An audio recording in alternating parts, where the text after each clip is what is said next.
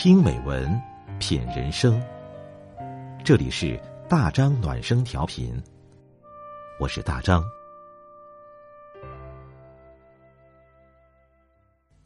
晚上九点，我们一起听美文。今晚我们分享的是丁立梅的文章。他在岁月面前认了输。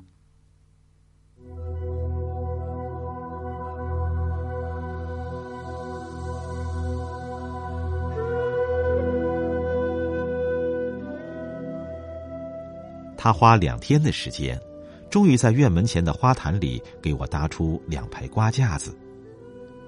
竖十格，横十格，匀称如巧妇缝的针脚。搭架子所需的竹竿，均是他从几百里外的乡下带来的。难以想象，扛着一捆竹竿的他，走在车水马龙的大街上是副什么模样？他说。这下子可以种刀豆、黄瓜、丝瓜、扁豆了，多的你吃不了的。他两手叉腰，矮胖的身子泡在一罐阳光里，仿佛那竹架上已有果实累累。其实的夕阳正穿过一扇透明的窗，落在院子里，小院子像极了一个敞口的罐子。我不想打击他的积极性，不过巴掌大的一块地能长出什么来呢？而且我根本不稀罕吃那些了。我言不由衷的对他的杰作表示欢喜，我说：“哦，真不赖。”他在我家沙发上坐，碰翻掉茶几上的一套紫砂壶。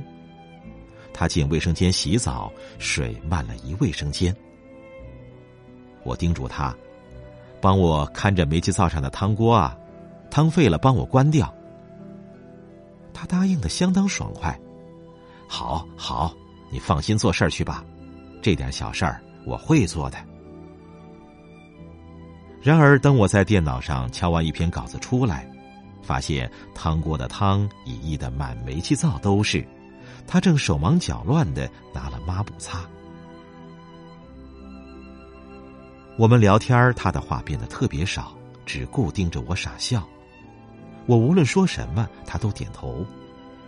我说：“爸，你也说点什么吧。”他低了头想，突然没头没脑的说：“你小时候，一到冬天，小脸儿就冻得像个红苹果。”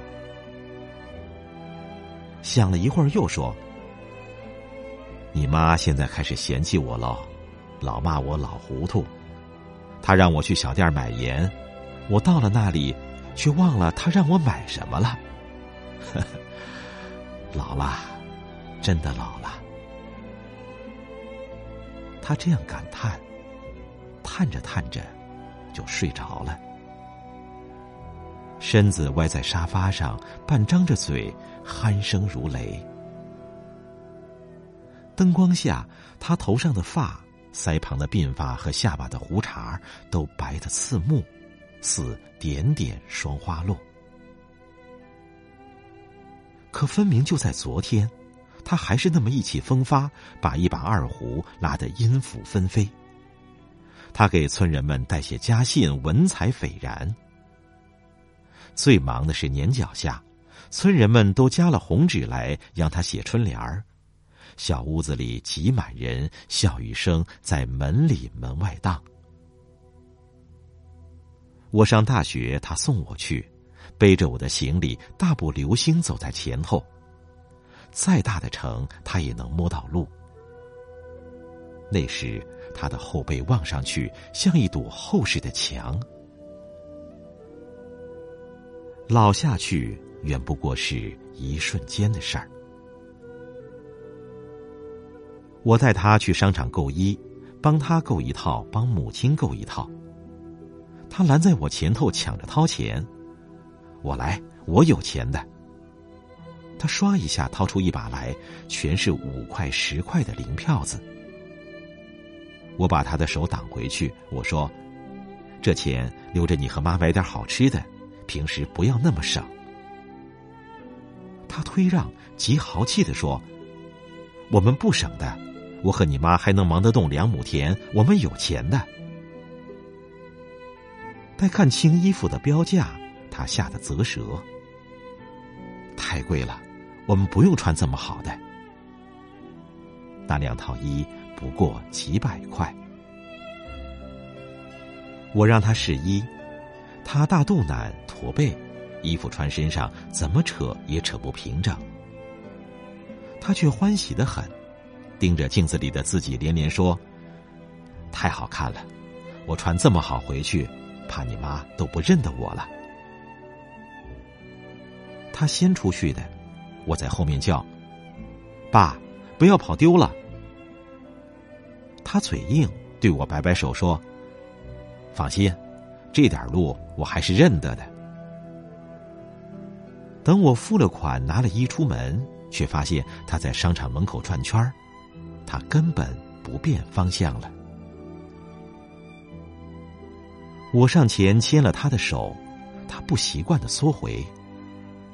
我也不习惯，这么多年了，我们都没牵过手。我再次牵他的手，我说：“你看大街上这么多人，你要是被车碰伤了怎么办？你得跟着我走。”他呜一声，粗糙的手黄黄的，终于在我的掌中落下来。脸上露出迷惘的神情，我的眼睛有些模糊，是夕阳晃花眼了吧？什么时候他竟这样矮下去，矮下去，矮的我看他时须低了头。他终于如一株耗尽生机的植物，匍匐到大地上。